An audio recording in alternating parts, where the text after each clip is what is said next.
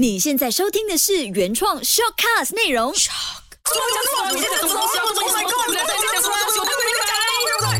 鸟是生非。你好，我是金鱼，欢迎收听《鸟事生非》。Hello，你好，我是嘉俊。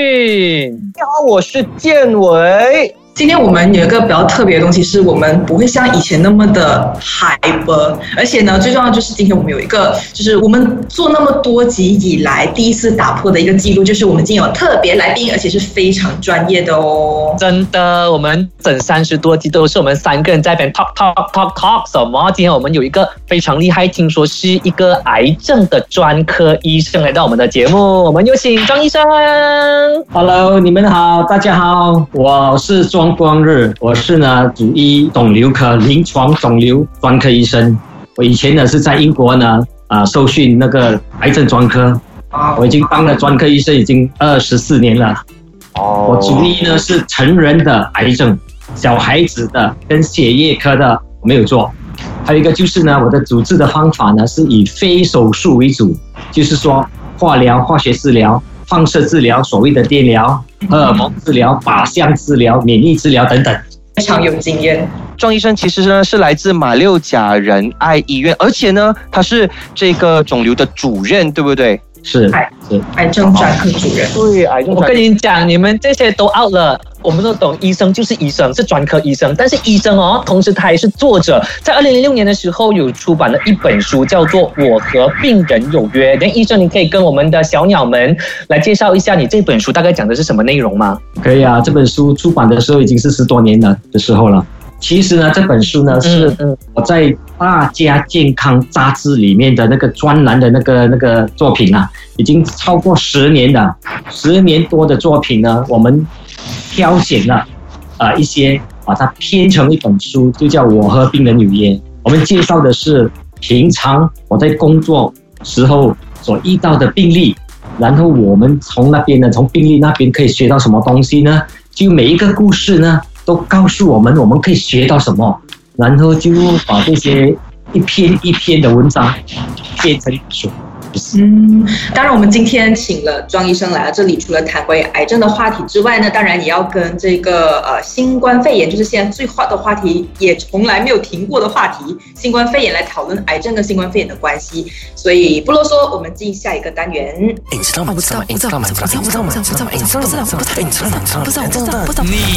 道吗？你知道吗？就我们的普遍的人的意识就是说，免疫力越低，就越容易生病嘛。但是其实免疫力高好像也不怎么是一件好事，对吗，医生？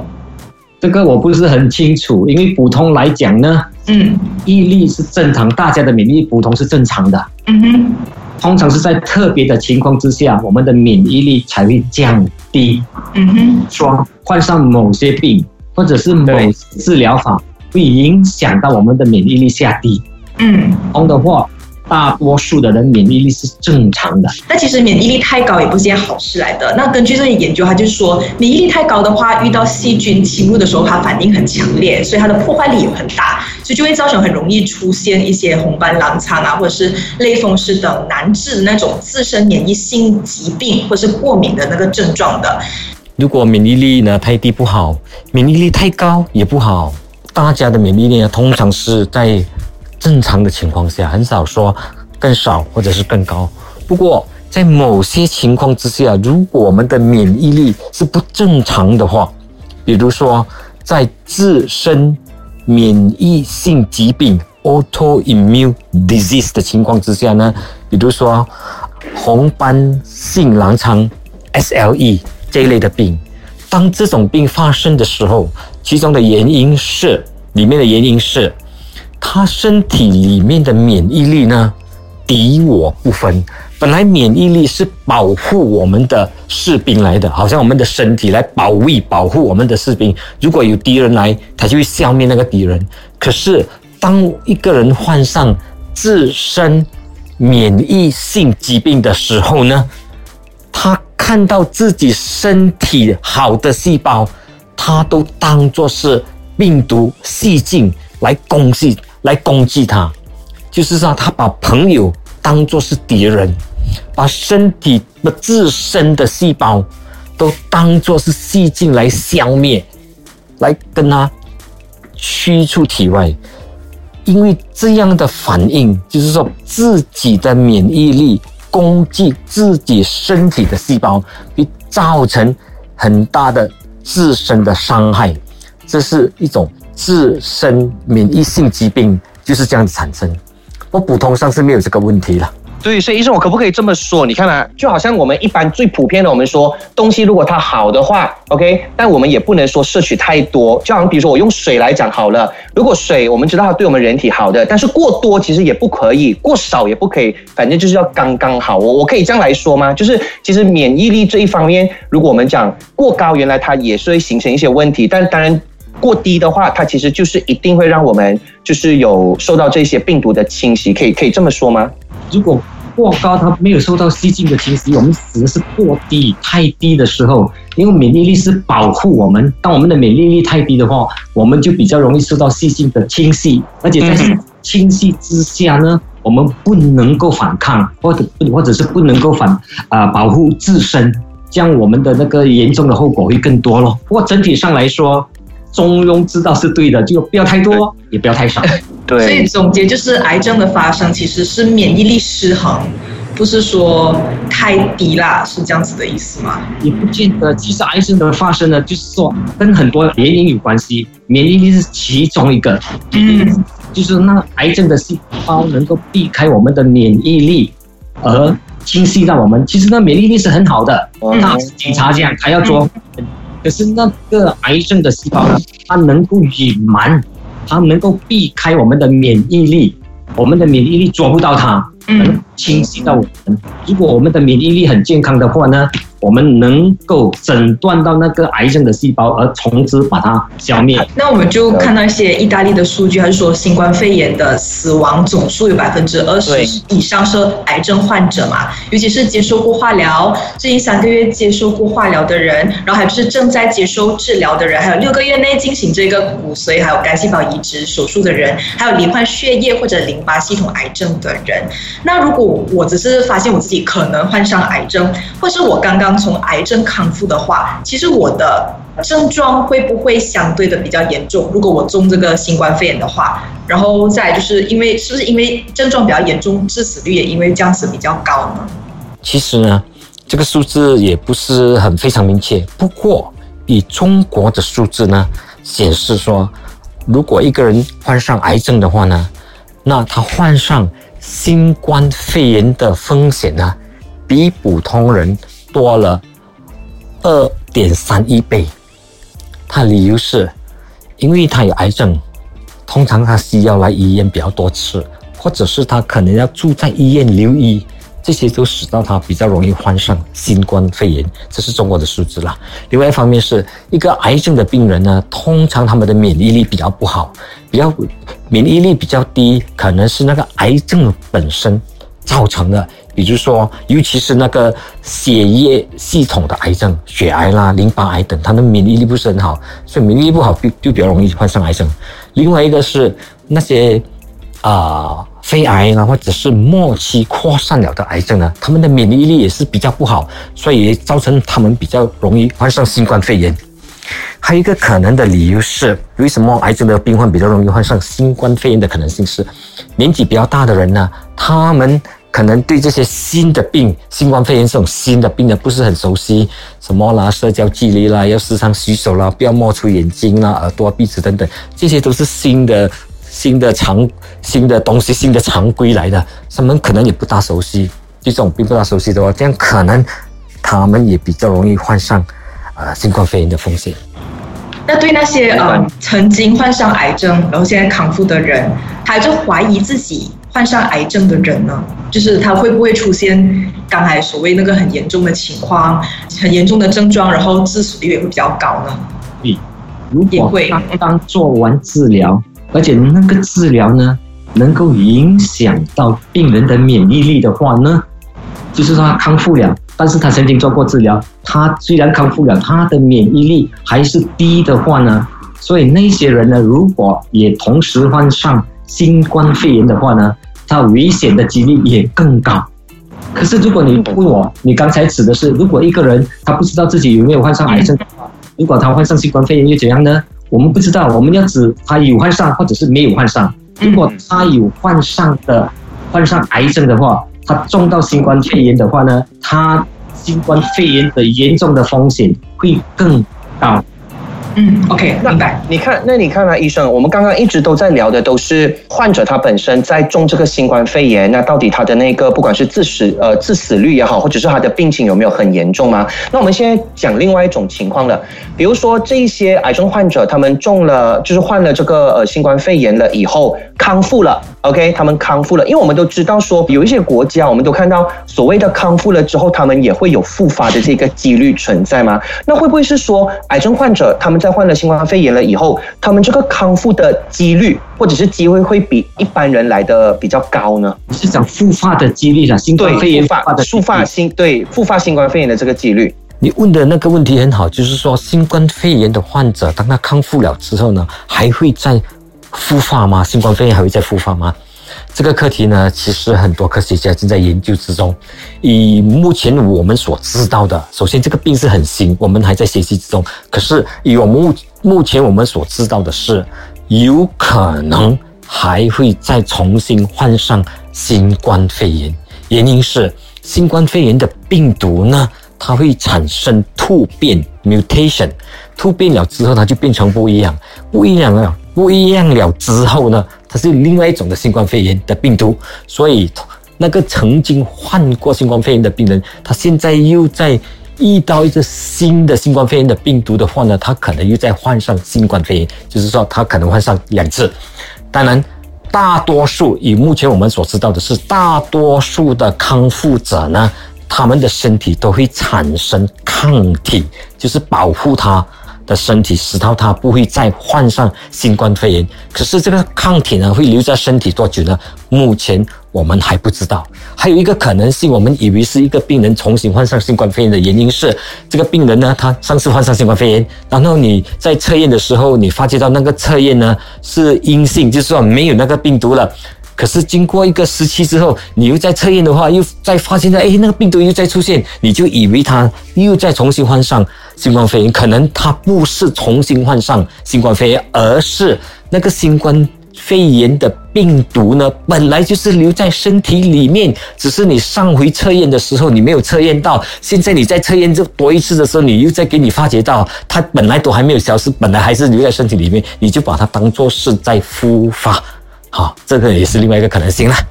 我们现在所讲的东西呢，我们还在学习，还在研究之中。可能明年的明年同时间在谈这个课题的时候，可能我们讲的话就不一样，不一样的。对，以今天的知识呢，我们还不是很明确，是否中了新冠肺炎之后还可以重新再中过一次，我们还不是很明确。不管你有没有症，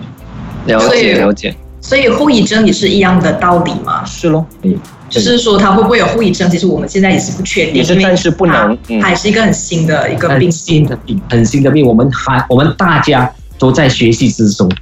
嗯，了解。所以哦，其实可以可以可想而知哦，这一个病情啊，因为它很新，而且我觉得它也很 tricky，你明白吗？很狡猾。对，它很狡猾，并且我们其实也不懂。我们单从它的这个所谓的潜伏期来讲，你看，就可能一个嗯，一般我们都会说十四天嘛，but maybe 不止十四十四天，或者是说他有些人会出现所谓的无症状的现象，也有可能的。所以太多太多的这个所谓的 possibility 的存在了。那于是我还有另外一个问。题问，因为呃，我们从这个资料上显示说，在治疗癌症的时候，因为我们今天都在讲的到底呃，新冠肺炎跟这个癌症患者对他们之间两者的一个关系嘛。那我们知道说，在治疗这个呃癌症的时候所使用的一些药物，比如像像是呃一些呃化疗的药物啊，或者是一些健靶药物等等呢，它其实是会使到这个骨髓是产生了白血球的数量减少，而暂时呢。就是导致这个呃癌症病患他们的免疫力下降。那如果说呢，用于治疗像是淋巴癌的话呢，这个淋巴癌血癌的这个类固醇的话，它就会是抑制这个免疫细胞的活性。那么长期使用过后呢，它其实会让所谓我们人体的这个免疫功能会受到抑制，而增加这个感染的风险。那么想说的是。会不会有说，因为我们知道癌症会有很多不同的部位嘛，对不对？会不会有说哪一些部位的这个癌症患者呢，他患上新冠肺炎过后的症状会比较严重呢？有啊，以中国的数字呢，他跟我们说，首先你我们也是要记得的，就是这些数字都不是很多人了，十多个病人罢了，还在学习之中。OK 从这些少数的数字之中呢，我们发觉到某些癌症的病患呢，他们中到严重的新冠肺炎的后果呢会更高。不是所有的癌症，哪一类癌症呢比较危险呢？如果患上新新冠肺炎，首先是血液肿，就是白血病、血癌。嗯或者是淋淋巴癌，因为这些癌症本身即使没有做治疗的话呢，他们的免疫力都会下低了。嗯嗯嗯嗯，它是影响到我们的免疫力，它免疫免疫系统本身产生了癌症，所以免疫力已经下低了。还有一些癌症，比如讲肺癌，或者是末期的癌症、扩散了的癌症，不管是什么癌症扩散了的，或者是食道癌，这是中国的数字。这一类的癌症呢的病患呢，如果同时间又患上新冠肺炎的话，那个严新冠肺炎严重的后果的几率会更高。如果也患上新冠肺炎，会更危险，这是可以理解的。因为因因为呢，肺癌同通常即使没有新冠肺炎都好，患上肺癌本身就是一个很不好的病，通常是末期的，末期的，而且这些病人呢，通常很可能是抽烟抽了很多年，他们的嗯不健康啊，即使没有新冠肺炎，他的肺也不是很好了的，而嗯且很多那些年纪比较大的人又患上癌症，他年纪大的话，通常他也有其他的病，比如讲高血压啦、心脏病、血糖啊、中风等等，或者是因为年纪比较大，他们对那些新冠肺炎新的病的知识可能也比较不懂，嗯嗯。保护自己的那些自我健康啊这一类的社交这些这些知识，他们可能都学的比年轻人相对的比较慢，所以没有学到这些东西，所以这一些都可能会造成为什么肺癌的病人呢中到新冠肺炎会比较严重，还有其他的因素也存在。了了解。那如果我这样听医生你这样讲的话，所以意思是说，今天如果是癌症患者的话，我们不能以年龄啊，或者是我们可以以年龄来说，对年龄来说，就是如果是比较年轻的癌症患者跟比较年长的癌症患者，其实他们所患上病的这个风险其实是会有不一样，是吗？不会是因为说只要你是癌症，我没有看你的年龄，对但是如果整体上来说，只要有是癌，只要有癌症，也是比经跟没有癌症的病人比较呢，有癌症的病人他的风险已经高了一些。但是如果有癌症，又是老年人更高。更高更严重。而且老年人很多时候又有高血压、心脏病，除了癌症之外，其他的，嗯，慢性疾病，当然更加的危险的。还有一方面，为什么癌症的病人呢比较容易患上癌症，或者是患上癌症比较危险呢？是因为我们发觉到那些癌症的病人呢，他需要来医院，来医院次数呢也比较比较多，或者是住在医院，所以时常来医院呢，也使到他们更容易患上新冠肺炎。所以是很多的因素导致的，其实。很多的因素造成的。嗯这样，这样，医生，我想问一下，就是讲说，比如说像是一些癌症的患者啦，因为这个时间点嘛，新冠肺炎，等手术也延迟了啦。等如果讲说他们这个时候呃可以延迟去做手术的嘛，就是否癌症的病人，就是避免他们会接触到常常去医院的问题之类的。嗯对，所以呢，现在是这样，我们有两个问题：癌症、新冠肺炎。嗯当然，在最美好、十全十美的情况之下呢，我们要两者兼顾，对吗？两者都要兼顾。可是有时候是不能够这样呢。嗯在那个癌症一方面呢，我们就要采取那些折中的方法 （compromise）。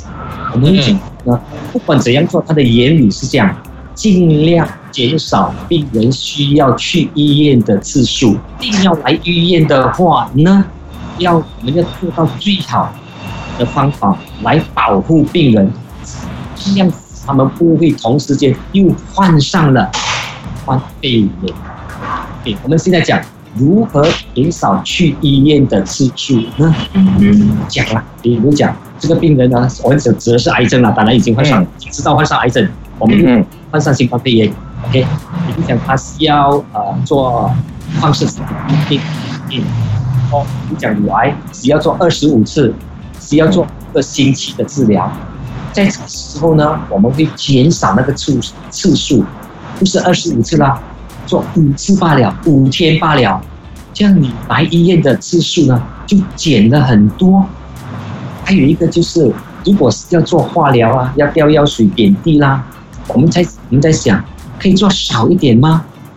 可以要每一个星期做吗？可以三个星期做一次吗？如果可以，换成更久做一次。还有一个就是，如果那个点滴的药哦，打针的药，可否换成吃药的啊，口服的啊？如果可以嗯，按成的药，如果这个治疗呢会抑制病人的免疫系统，比如讲化疗啦，我嗯们讲可以不要做化疗吗？可以用，比如讲啊和治疗吗？比如讲是乳癌啦，暂时时候用荷尔蒙治疗吗？如果可以，暂时也是这样做。同样的，开刀也是这样。如果是很紧急，但是我们要记得，癌症本身也是一个致命的病人。嗯，是，比新冠肺炎更危险，就是说很紧急，没有医那个癌症，就会生命的威胁很大，还是要找。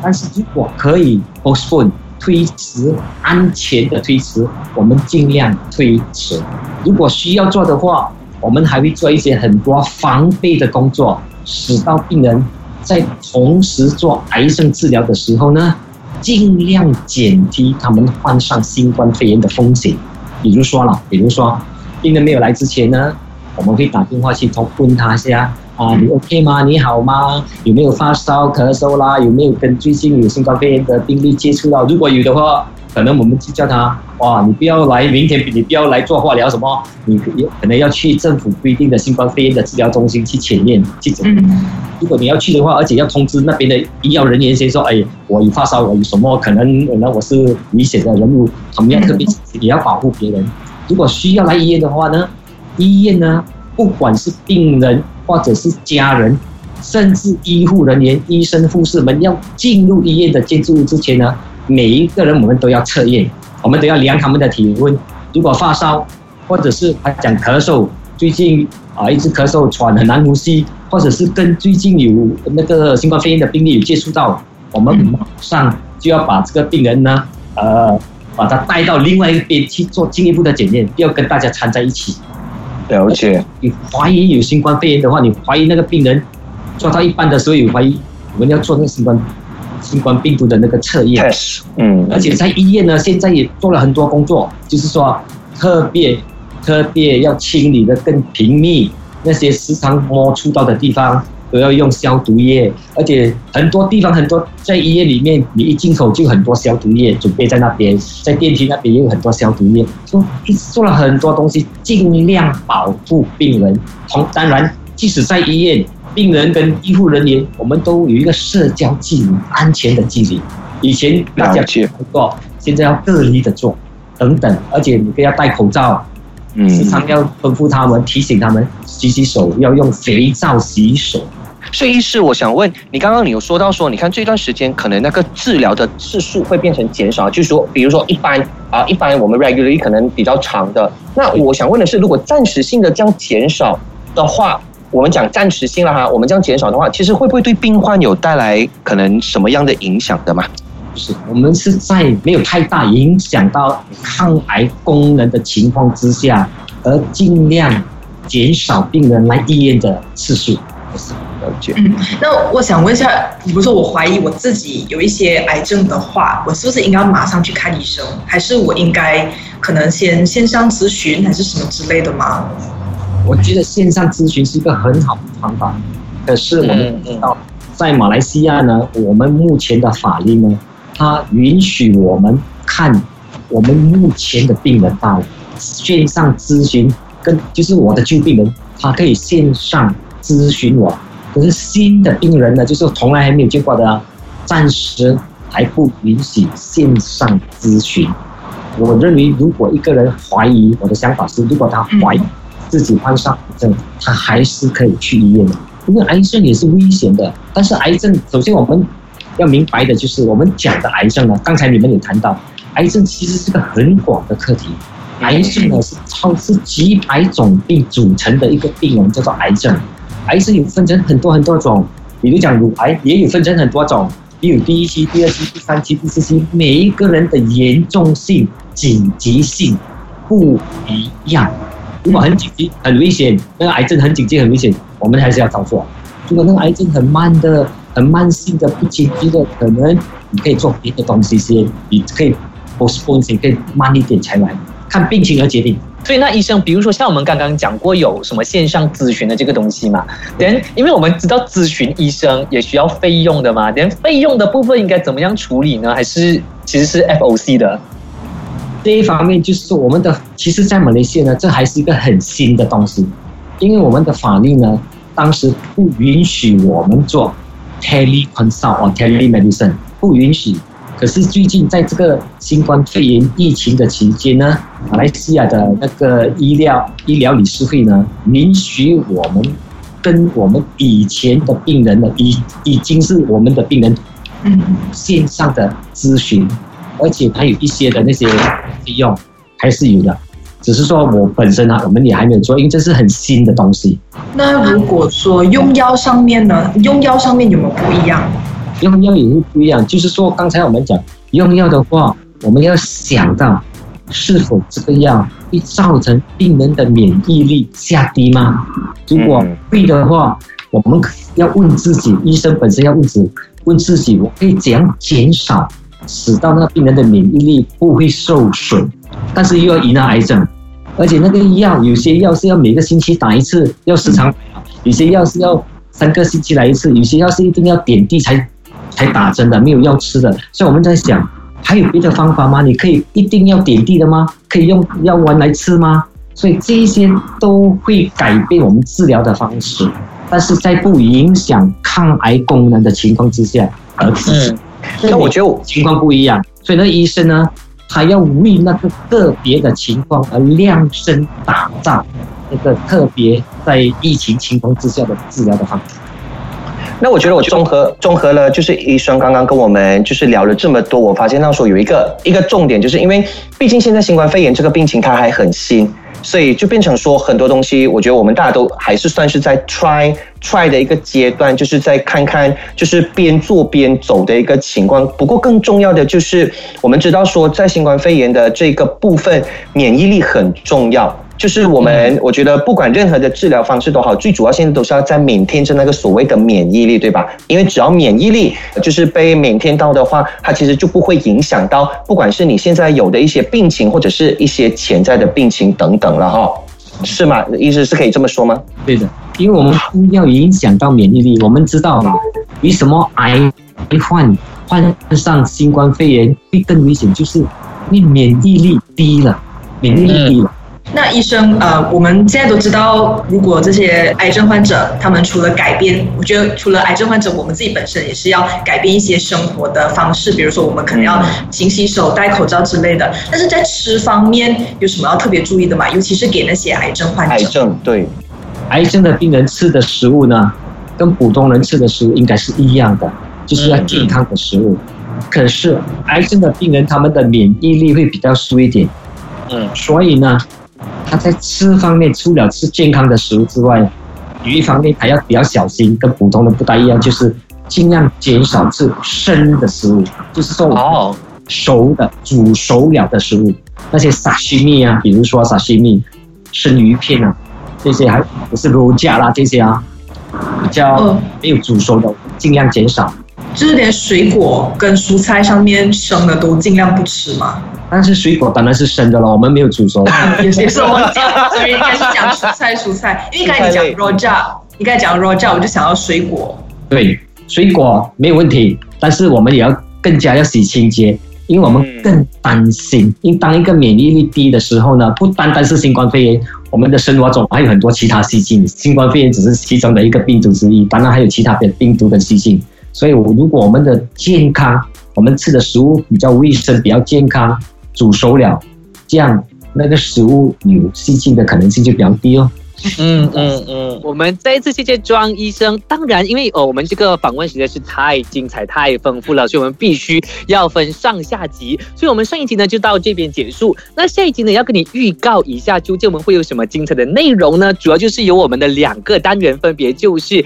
建伟非常平民化的单元，叫做未选嘞。主要呢就是要跟你聊一聊关于呃一些新冠肺炎还有癌症的这个误区，到底大有什么误解呢？而我的半气攻心呢，主要就是之前你们 inbox 我们的问题呢，我都会一一在这个单元上帮你问的，所以要留守着我们鸟是生飞。还有的就是一定要留守着我们官方脸书，也就是 facebook.com/slash agree or not 零零三很重要啊，因为呢很多新冠肺炎还有癌症的讯息呢，都可以透过这两集收集得到的哈。记得跟你讲一次哦，就是 facebook.com/slash agree or not 零零三。那当然，下个星期三依然还是会有庄医生在我们的节目现场呢，跟你聊一聊关于新冠肺炎还有癌症的这个关系的。下个星期三记得一定要密切留守这鸟是生非，拜拜，拜拜。